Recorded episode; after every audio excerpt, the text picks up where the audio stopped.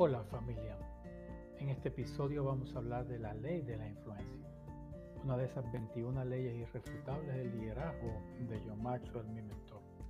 Y lo que esta ley significa es que la verdadera medida de liderazgo es la influencia, nada más ni nada menos. El verdadero liderazgo no puede ser otorgado, nombrado ni asignado, no es una posición, no es un título, no es un cargo en la cúspide de un asiento solo procede de la influencia y esta no se puede imponer, debe ser ganada. La prueba de liderazgo se encuentra en los seguidores. Siendo este el caso, ¿por qué algunas personas emergen como líderes mientras que otras no pueden influenciar a los demás, sin importar cuánto se esfuercen, cuánto título, cuánto tengan de habilidades para hacerlo? Creo que varios factores juegan un papel importante. Primero, como hablamos en el episodio pasado, en la sesión pasada, el carácter. ¿Quiénes son por dentro? Segundo, las relaciones. ¿Cuál es su círculo de influencia alrededor de los que ellos tienen que les alimentan y los llevan al siguiente nivel?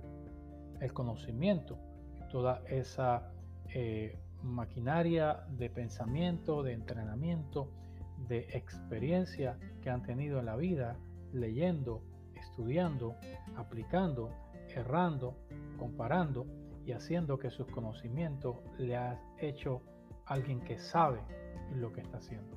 La intuición, lo que siente.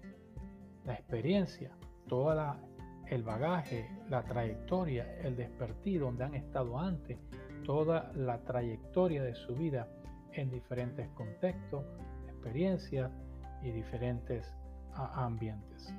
Los éxitos pasados, sus victorias, sus grandes eh, logros, sus aspiraciones cumplidas. Así que eso que han hecho en el pasado añade a esa influencia. Y su capacidad, lo que pueden hacer, esas habilidades para llevar adelante lo que están haciendo. Así que el proverbio favorito de John Maxwell acerca del liderazgo es el que se cree líder y no tiene seguidores solo está dando un paseo. Si usted no puede influir en otros, estos no lo seguirán. Y si ellos lo siguen, entonces usted es un líder.